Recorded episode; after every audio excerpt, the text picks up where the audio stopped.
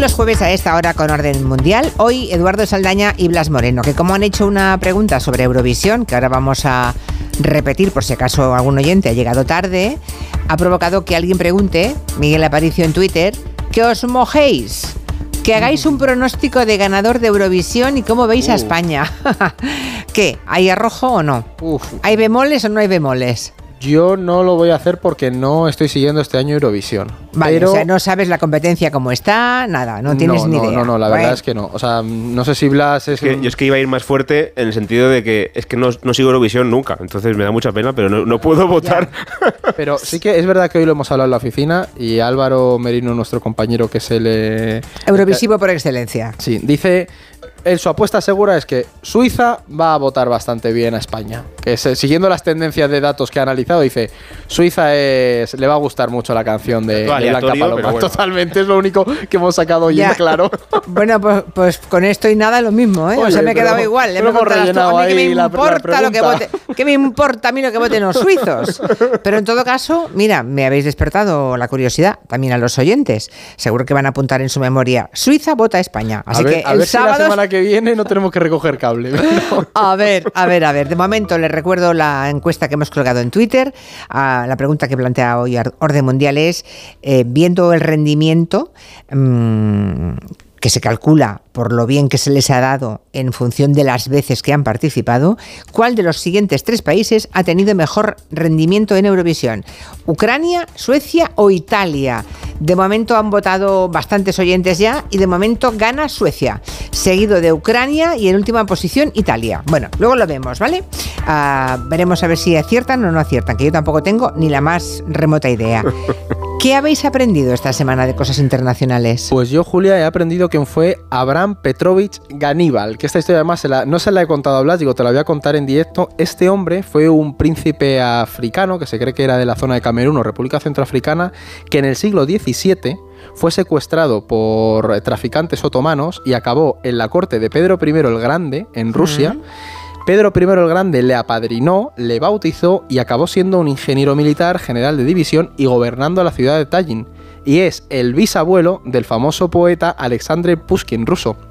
O sea, y fue el primer africano con, peso en la corte de la historia de Rusia. Es increíble esa historia. Y es, sí, sí, o sea, se la recomiendo. de antes, sí, sí, hay, hay, no, hay novelas de, sobre su vida y yo les recomiendo que los oyentes lo busquen. Aníbal Petrovich Ganíbal, como Aníbal puedes decir Ganíbal con G. Como Aníbal Lecter, pero sin. Sí, de hecho se puso el, apodo por Aníbal el cartaginés. Dijo, a mí me llamáis claro, Ganíbal. Claro. Sí, sí. Muy bien, yo recuerdo muchas traducciones de latín hablando de Aníbal.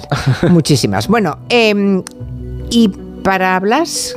¿Qué hay de nuevo esta semana? ¿Qué has aprendido? Yo he aprendido, Julia, más esta misma mañana en el periódico lo he leído, lo contaba el compañero Lucas de la Cal en El Mundo, que en China cada vez hay más preocupación por la alopecia, por la calvicie entre los hombres. ¿Pero, no se, se, quedan calvos los chinos? Pues aparentemente cada vez más, y eso les preocupa mucho. En China tener una buena mata de pelo eh, es símbolo de virilidad y de buena salud, pero parece ser que a base del estrés, como decía Edu, y de, y de, el modo de vida, digamos, más moderno que están empezando a tener los chinos, pues cada vez más gente joven, más hombres se quedan se quedan calvos, ¿no? Entonces ha crecido muchísimo el consumo de los famosos crecepelos estos de, la medicina tradicional china, que no sirven de mucho a nivel científico, pero que ellos los consumen un montón.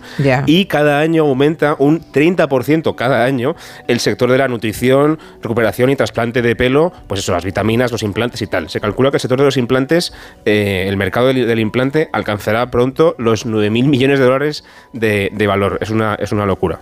Pero eso lo hacen en la propia China, ¿eh? claro. o sea, los chinos se trasplantan No hacen un Turquía. No van a Turquía. no van a Turquía. Vale, vale. Bueno, hasta que descubran que si lo hacen barato, pueden encontrarse allí con medio mundo trasplantándose a lo mejor hay que ir ahora a China por ese pelo. Claro, claro, claro. bueno, vamos a ver qué nos preguntan los oyentes esta semana. Paula nos manda esta nota de voz. Hola, buenas. Esta es una pregunta para el orden mundial. Eh, he visto en las noticias que Estados Unidos va a cambiar la política migratoria y me gustaría saber qué, consecuencias va a tener y cómo, cómo puede afectar eso en sus fronteras. Los cambios en la política migratoria de Estados Unidos y cómo eso afecta las fronteras. Pues es muy buena, Julia, porque además eh, los oyentes lo van a empezar a ver a partir de hoy o mañana sobre todo, porque esta noche acaba lo que se conoce como el artículo 42 que es lo que estableció Trump con la pandemia de coronavirus, y esto autorizaba, por así decirlo, las devoluciones en caliente en la frontera. ¿Y hoy se acaba? ¿Hoy día 11? Es hoy día 11, a las 12 de la noche de allí, que no sé bien cuál será aquí en España, pero en Estados Unidos, en una franja, creo que es la de Washington, termina, no, costa oeste, costa eh, oeste, sí, perdón. Ahí acaba y entonces lo que se está viendo es que hay un montón de migrantes acercándose a las ciudades fronterizas estadounidenses desde México, porque lo que se prevé es una ola masiva de migrantes, porque ahora, claro, ya no, les pueden devolver en el mismo instante. Entonces ahí, con esperanzas de poder quedarse en Estados Unidos. Y, y están las autoridades estadounidenses y de esos estados fronterizos muy preocupadas precisamente por eso, por la presión migratoria que se prevé que tengan en los próximos días. Y se teme pues que, como siempre, haya abusos policiales, mayor trata de personas, fallecidos, porque al final son es una migración muy dura la que hay hacia, hacia Estados Unidos, desde Centroamérica, cruzar el tapón del Darién y luego cruzar la zona de México, ¿no? Entonces sí que hay preocupación por cómo, cómo pueda aumentar este pico ahora. Interesante, está claro que los oyentes no dan, no dan puntadas sin hilo, ¿eh? Muy interesante. Estamos, eh, a mí se me había escapado ese tema y sí, pues esta noche acaba. Veremos las imágenes casi seguro, ¿eh, Julio? Sí, Sí, sí, sí, sí. Por aquí dice Ignacio que en China se quedan calvos hasta los pelirrojos. Esto viene del día que hablamos de los pelirrojos y de que no se quedan, que no se quedan calvos. Y a, los cinco minutos de decirlo me enviaron una foto del príncipe Harry. Es verdad. Eh, eh, Harry de Meghan que tiene una coronilla, en fin, digno de un, fraile cisterciense. Pensaba que ¿eh? ibas a decir que un, oyente de Gelo se hizo una foto y dijo, yo soy un pelirrojo calvo. no, no, no, no. Pero eso me abre ahora otra pregunta de esas absurdas que de vez en cuando se me, me vienen a la cabeza. ¿Hay chinos pelirrojos? Mm, ¿Alguien ha pues visto alguna vez un chino pelirrojo? Pues buena pregunta. yo, no lo recuerdo, pero tampoco en España es que haya muchos, pero hay alguno, ¿eh? Hay algunos, y todos hemos visto pelirrojos españoles. Pero chinos, yo no sé. Bueno, si conoce a un chino pelirrojo, por favor nos lo cuenta. Que ahora que se me ha ocurrido la pregunta ya no puedo vivir sin saber la respuesta. Vamos con el tema central de la semana es uno de los temas que controla muy bien orden mundial, es Turquía. Eh, este domingo se celebran unas elecciones allí muy importantes, seguramente las más importantes de las últimas décadas, porque Erdogan, hay que decirlo, eh, Erdogan ha cambiado por completo el perfil del país, ¿no? Igual soy un poco exagerada, pero la Turquía pre Erdogan o la post-Erdogan son dos Turquías prácticamente distintas. No exageras ni un poquito, Julia, estoy súper de acuerdo. Y lo que ha hecho sobre todo es, yo lo resumiría en dos cosas. Primero, islamizar el país. Islamizarlo, exacto. Pobre Ataturk si levantara la cabeza. Claro, claro. Ataturk que fue el fundador de la República, de la que se cumplen justamente ahora 100 años también, y creó un país laico y, republicano. Y Ataturk, eh, perdón, y Erdogan lo que ha intentado hacer mm, esos 100 años después es convertir al país en un país mucho más islamizado, con presencia del Islam en todas, en todas partes, ¿no? también a nivel público. Esa es una cosa. Y la otra cosa muy importante es que Erdogan lleva 20 años en el poder ya, que se dice pronto. Hay muchísima gente en Turquía que no conoce otro gobierno o que nunca ha tenido oportunidad de votar a otra persona que no sea a, Erdogan en unas elecciones. Eh, y ese señor, sobre todo en la última década, ha derivado a un autoritarismo muy grave cada vez carcomiendo más los, los, equilibrios democráticos y por eso son tan importantes estas elecciones, porque lleva 20 años en el poder, ya está bien que, haga, que, llegue un cambio y también porque la oposición entiende que si no le echan ahora quizá no tengan otra oportunidad. Quizás si Erdogan vuelve a ganar otra vez, cambie ya definitivamente el sistema, se apoltrona en el sistema para siempre y tiene 69 años, podría gobernar aún muchísimo más tiempo. Claro, el resto, el resto de su vida, pero eso es el problema, ¿no? Que igual ahora es la última oportunidad, porque igual eh, con ese autoritarismo, cuando se llevan tantos años en el poder, las tentaciones de considerar que el poder soy yo, ¿eh? en este caso eh, Erdogan, y cambiar las reglas de juego, ¿no? Cambiar las normas. es tal cual lo que ha pasado. Sí, sí, sí. Se, siente inspirado por Dios incluso, Julia. sí, sí, cuando ya se mete a Dios de por medio, ya la cosa se complica. Bueno, hay un intento a la desesperada por parte de toda la oposición turca, hasta el extremo que han conseguido una alianza de todos, toda la oposición, y en la oposición imagino que hay eh, diferentes ideologías, pero les une echar a Erdogan del poder para poner a salvo la, democracia, seguramente, ¿no? ¿Cómo es un poco el panorama electoral? ¿Nos lo podéis contar? Pues, para que nos tenga, para que tengamos un poco claro quién se presenta, ¿no? Por la oposición, esa alianza y en qué tenemos que fijarnos el próximo domingo. Pues es justo lo que has dicho, Julio. O sea, para así un poco en panorama general tienes el bloque de, la KP junto con su aliado ultranacionalista, que es un partido que no están en coalición, pero van prácticamente de la mano, y luego está lo que que se conoce como la mesa de los seis.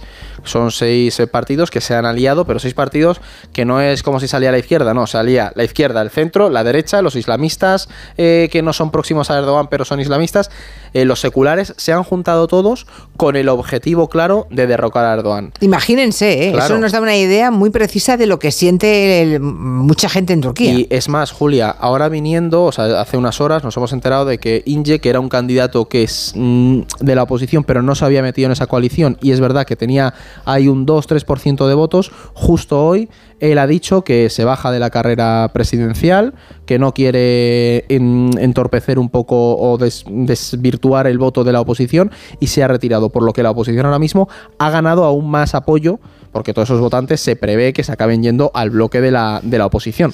Y están prácticamente empatados, Julia. Sí, sí. Eh, se supone que hay eh, dos vueltas, la primera es este domingo, la siguiente el siguiente el día 28, coincidiendo también con las elecciones en España, por cierto, eh, y si no ganan a la primera con un 50%, habrá segunda vuelta. El problema es que están los dos contendientes en torno al 48, 47, 49. Madre mía. bueno, yo creo que hemos conseguido que despertar el interés de los oyentes de este programa. El domingo por la noche estaremos todos muy pendientes de los resultados, porque estas elecciones van mucho más allá de la propia Turquía, ¿no? Lo hemos visto, por ejemplo, en el tema de, de Ucrania. Turquía es un país clave, importantísimo en ese conflicto. A nivel internacional hay muchísima gente mirando a ver qué va a pasar, ¿no?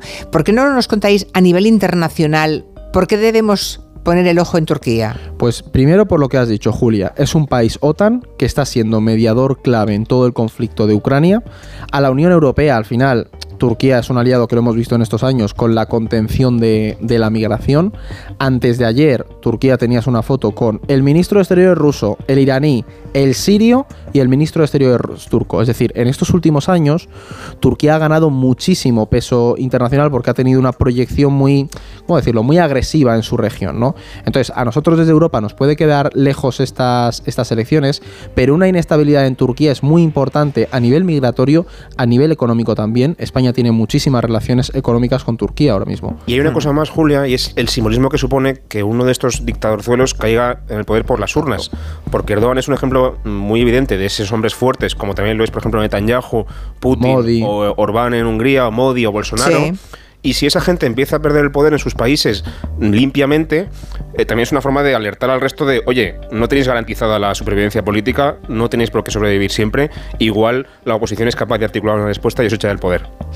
Exacto. Y Rusia se quedaría, a ver, habrá que ver qué hace la oposición, pero es verdad que Erdogan tiene muy buenas relaciones con Putin y habría que ver cómo afecta una transición de poder porque Turquía ha sido una vía de escape para muchos rusos con tema de sanciones y demás. Sí, hay muchos que han ido a parar allí, ¿no? Sí, sí. Bueno, Turquía. Mira, una anécdota de Blas y mía, cuando estuvimos allí viviendo, viajábamos por las costas del mar Egeo y había zonas hoteleras que estaba todo en ruso. Era flipante viajar por ahí. Como el que va a Mallorca y está todo en alemán, pero en ruso. Sí. Pero bueno, veremos también qué pasa porque hay rumores de que puede haber un pucherazo, incluso se habla de un nuevo asalto al Capitolio en Turquía, o sea que aunque Bueno, claro, es que este tipo ese tipo de individuos, ese tipo de individuos como el estilo em, Erdogan, ¿no? Por lo que ha ido haciendo en los últimos los últimos 20 años, lo que hacen es preparar si pierden, por si perdieran, ¿verdad? Mm, preparar la idea de que ha sido un pucherazo, ¿no? lo vimos en Estados Unidos, bueno, todas las fórmulas autoritarias siempre acaban igual, ¿no? Y Erdogan tiene ya fomentando eso. Acordados con el alcalde de Estambul, que se intentaron manipular las elecciones, amañarlas, anularlas, etcétera. Sí, sí. Entonces es curioso. Si ganan, mm, la democracia mm, es perfecta. Si pierden, ha habido pucherazo. nosotros veníamos hablando en el coche y ninguno de los dos es capaz de saber qué va a pasar, Julia. O sea, yo no, os atrevéis a pronosticar. No, porque es, realmente incierta la situación. Y está muy ajustada la encuesta. Hasta los propios turcos te lo dicen. ¿eh? Todos esperan que haya una transición de poder, pero es verdad que vienen de un intento de golpe, de una purga, años de purga política y de oposición, entonces no está fácil la, situación. Ya, pero vamos, que si esta vez con toda la oposición unida, a pesar de las diferencias ideológicas, ¿eh? derecha, izquierda, centro, más o menos islamistas, si todos juntos no consiguen quitarle el poder a Erdogan, está todo perdido. entonces. Sí, sí, sí. Eso es. Bueno, vamos ahora a repasar noticias de esta semana. La primera nos lleva a Estados Unidos. Porque mañana el presidente del gobierno, Pedro Sánchez, se reúne con Biden en la Casa Blanca. Antes hemos, hemos repasado con Julio Montes las veces que habían estado presidentes españoles en la Casa Blanca. Con esta de, mañana eh, em, son 17. Es la decimoséptima vez que acude allí un presidente español se considera muy importante siempre. En esta ocasión, que, ¿por qué es tan importante para Pedro, para, bueno, más que para Pedro Sánchez, para España? Para España, para España es importante siempre, para empezar, como es lógico, porque es Estados Unidos, es el principal país del mundo, pues siempre nos gusta llevarnos bien con él, ¿no? Al menos tener relaciones fluidas. Hay dos temas principales que se han comentado mucho en la prensa estos últimos días. El primero es la migración, que y tiene relación con lo que decía antes Edu de la nueva ley de migración en Estados Unidos. España es un país que se ha comprometido con Biden a acoger, aparte de esos migrantes latinoamericanos que están llegando a Estados Unidos, y de alguna forma quitarle ese peso o parte de ese peso a Estados Unidos. ese tema va a estar en la mesa seguramente cuando se reúnan Biden y Sánchez. Pero no tenemos número, ¿no? No cifra, nadie Cifras no, vale. Pero sí ese compromiso mm, verbal de, de, Sánchez de ayudar a Biden a capear ese tema. El segundo tema es el tema defensivo. Ya sabemos que estamos en plena guerra de Ucrania, la OTAN reforzada y tal, y España, eh, la ministra de Defensa Robles, el otro día anunció, no sé si fue ella o, bueno, el ministerio anunció que va a permitir que Estados Unidos despliegue dos eh, buques más en rota, creo que hay cuatro ya, ahora va a haber dos más. De nuevo, pues reforzar los lazos con, con Estados Unidos a nivel militar. Pero sobre todo el tema más gordo en realidad de fondo es que Sánchez va a ocupar la presidencia rotatoria del Consejo de, eh, Europeo eh, eh, a partir, de, partir de julio, exactamente. Entonces va a tener un papel central en las negociaciones con Ucrania y con Rusia. Y también recordemos que Sánchez se reunió hace poco con Xi Jinping, con el presidente chino, y también con Lula da Silva, el presidente brasileño, y los dos están buscando mediar en ese conflicto. Con lo cual Sánchez en ese sentido tiene una posición más o menos interesante con la que hablar con Biden de este tema. Es que además esa triangulación, Julia, es muy importante de cara a la situación que tengamos en otoño-invierno. Porque si se empiezan unas negociaciones China va a ser clave, Brasil va a ser clave, Estados Unidos van a ser clave y Sánchez estará representando a la Unión Europea. Entonces, es verdad que estamos viendo una serie de conversaciones, teniendo el viendo el contexto internacional, que nos pueden llevar a eso. Yo aquí me estoy mojando un poco, pero yo no lo descarto. ¿eh? Sí, y luego que duda cabe que evidentemente Sánchez, con elecciones a la vuelta de la esquina, le viene muy bien la foto con, con, Biden en la Casa Blanca, que siempre refuerza la popularidad de, cualquiera. O sea que em, hace 48 horas Em, la Casa Blanca haya dicho que se compromete a negociar la limpieza de la playa de Palomares y esas montones de hectáreas por aquel accidente radiactivo de, hace 57 años, aquella vez que se bañó Fraga y Ribarne, ¿verdad? Bueno, que la Casa Blanca se compromete a eso después de 57 años, hombre, es una muestra de cortesía. Una muestra de cortesía interesante, ¿no? Es verdad que España llevaba pidiéndolo muchísimo tiempo, como dices tú, décadas, ya, ya hacía falta que lo hicieran, porque es una cosa que fue culpa de Estados Unidos, pero que nos perjudica a nosotros, no a ellos. Es que España lleva 50 años diciéndole, llévense ustedes las tierras podridas mm, radioactivas que tenemos aquí, Estados Unidos tiene aquí bases militares y no lo hacían, ¿no? Pero ya parece que gracias a esos gestos también del gobierno o de los gobiernos que haya habido antes también de acercamiento a Estados Unidos y sobre todo el tema ese de vamos a aceptar vuestros inmigrantes, llevaos la tierra contaminada de aquí o, gestionarla por lo menos, ¿no? Pues nada, estaremos, estaremos atentos. Por último, miramos a Gaza e Israel, porque la cosa, bueno, es que la cosa va en una escalada que no sé dónde va a acabar, ¿no? Bombardeos de Israel, respuesta desde Gaza, bombardeo de Israel, otra vez respuesta de Gaza.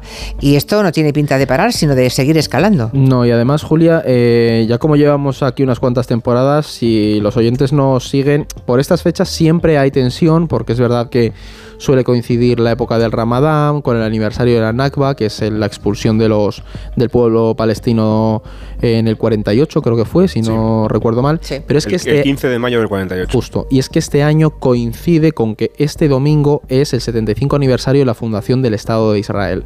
Y se celebra con uno de los gobiernos más extremistas, si no el que más extremista, eh, ha estado ah, liderando el, país. Y lo que llevamos viendo es unos días como la yihad palestina, junto creo, creo que jamás ya también se ha, sumado, a intercambio de, cohetes, mm, bombardeos de Israel a Gaza, respuesta por parte de la yihad palestina y eso va a seguir escalando y lo que se prevé es que este fin de semana sea mm, muy turbulento y que tengamos bastante más, más choque entre, entre los dos actores. Y eso es una... O sea, mm, se da en el contexto que, os cuento, que es que es que tenemos un gobierno muy extremista en Israel y no se van a cortar un pelo. Bueno, pues es momento de volver a la encuesta y la pregunta que habéis planteado a los oyentes. Hoy es una pregunta más, eh, más ligera. ¿Cuál de los siguientes países ha tenido mejor rendimiento en, Eurovisión? Rendimiento considerando pues lo bien que se les ha dado intervenir en ese festival de la canción en función de las veces que han participado y la posición en la que han quedado. Estaba Ucrania, estaba Suecia y está Italia. Y aquí veo que los oyentes siguen mayoritariamente optando por Suecia, un 54%, o sea, mayoría absolutísima. O sea, aquí no hay, no hay segunda vuelta, ¿eh? No habría segunda vuelta. El 54% cree que Suecia, seguido de un 27,6% que cree que es Ucrania la que le ha ido mejor. Igual está el recuerdo de su triunfo el año pasado, ¿no? Y en última posición, Italia con un 18,4%. ¿Y bien? La respuesta correcta es Ucrania. Toma. Ucrania, es verdad que Ucrania. los puntos del año pasado les viene muy bien esa estadística. Ucrania es la primera. La segunda, por cierto, curiosamente, es Rusia, que también se le ha dado muy bien cuando ha participado. Ahora ya no participa por el veto por la guerra. Y después viene Suecia en tercer lugar e Italia en cuarto lugar, que también es bastante bueno. Madre mía. ¿Tú qué has apostado, Julia? ¿Pensabas que era Italia? Yo, Suecia. Suecia. Yo, Suecia hubiera dicho, sí. Yo, Ucrania. He pensado que estaba el truco, la trampa de que todos recordamos el triunfo porque está muy reciente, del 2022. Digo, no, entonces no va a ser Ucrania. Italia tampoco, Italia seguro que no, porque si no, no hubieras hecho el matiz de según el tiempo, en función de las veces. Aquí hemos visto la trampa, digo, Italia, yo ya lo he eliminado, pero hubiera dicho Suecia, sí, como la inmensa mayoría de los oyentes. O sea no obstante, estaban todos muy cerca entre uno y el 4, o sea que tampoco. Sí, sí, sí. Bueno, pues nada.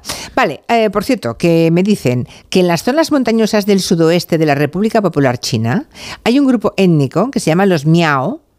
Eh, los Miao, no se rían, se llaman los Miao, ya está. O Hamon, que son y tienen el gen pelirrojo. Se han, además se han descubierto restos humanos antiguos descritos con cabello rojo castaño. Hay varias partes de Asia que lo tienen, incluidas, por ejemplo, hay unas momias, las momias de Tarim, de Xinjiang, son pelirrojas. Y luego, en fuentes chinas, los antiguos kirguises se describían a sí mismos como personas de piel clara, ojos verdes o azules y cabello rojo, con mezcla de rasgos mm. europeos y asiáticos orientales. Qué bueno esto. O sea que está claro que había chinos pelirrojos. He perdido otra magnífica ocasión de callarme. Porque los hay bien Hemos aprendido dos cosas esta semana en vez de una. Hemos aprendido por partida doble. Sí, sí, sí, sí. Luego el pueblo étnico Miao de China eh, se registra así con el pelo rojo. Según la Sabina de la Sociedad Misionera Extranjera de París, la apariencia de los Miao era color amarillo pálido en la tez casi blanca Perdón, he estornudado. he pensado, ¿qué ha pasado aquí? Yo pensaba que se ha cortado. Otra vez, perdonadme, tengo un ataque de alergia. El eh, color del cabello era marrón claro o oscuro y rojo o rubio como la seda de maíz. Qué fuerte. qué curioso esto. Sí, yo no pues tenía ni idea. ¿eh? Además, esto sí que no tenía ni, ni, ni de idea. Ya, pues nada, ya le hemos aprendido. Cosas que aprendemos con orden mundial. ¿Cómo se escribe el nombre de la etnia, Julia? Eh, miao. miao. Catito, sí, igual. Pero acabado en lugar de en U, en O. Miau. Miau. Así que la semana que viene hacemos un especial de los miau. Un mapa de las etnias en China. nos van a matar. Hasta la semana que viene. Adiós.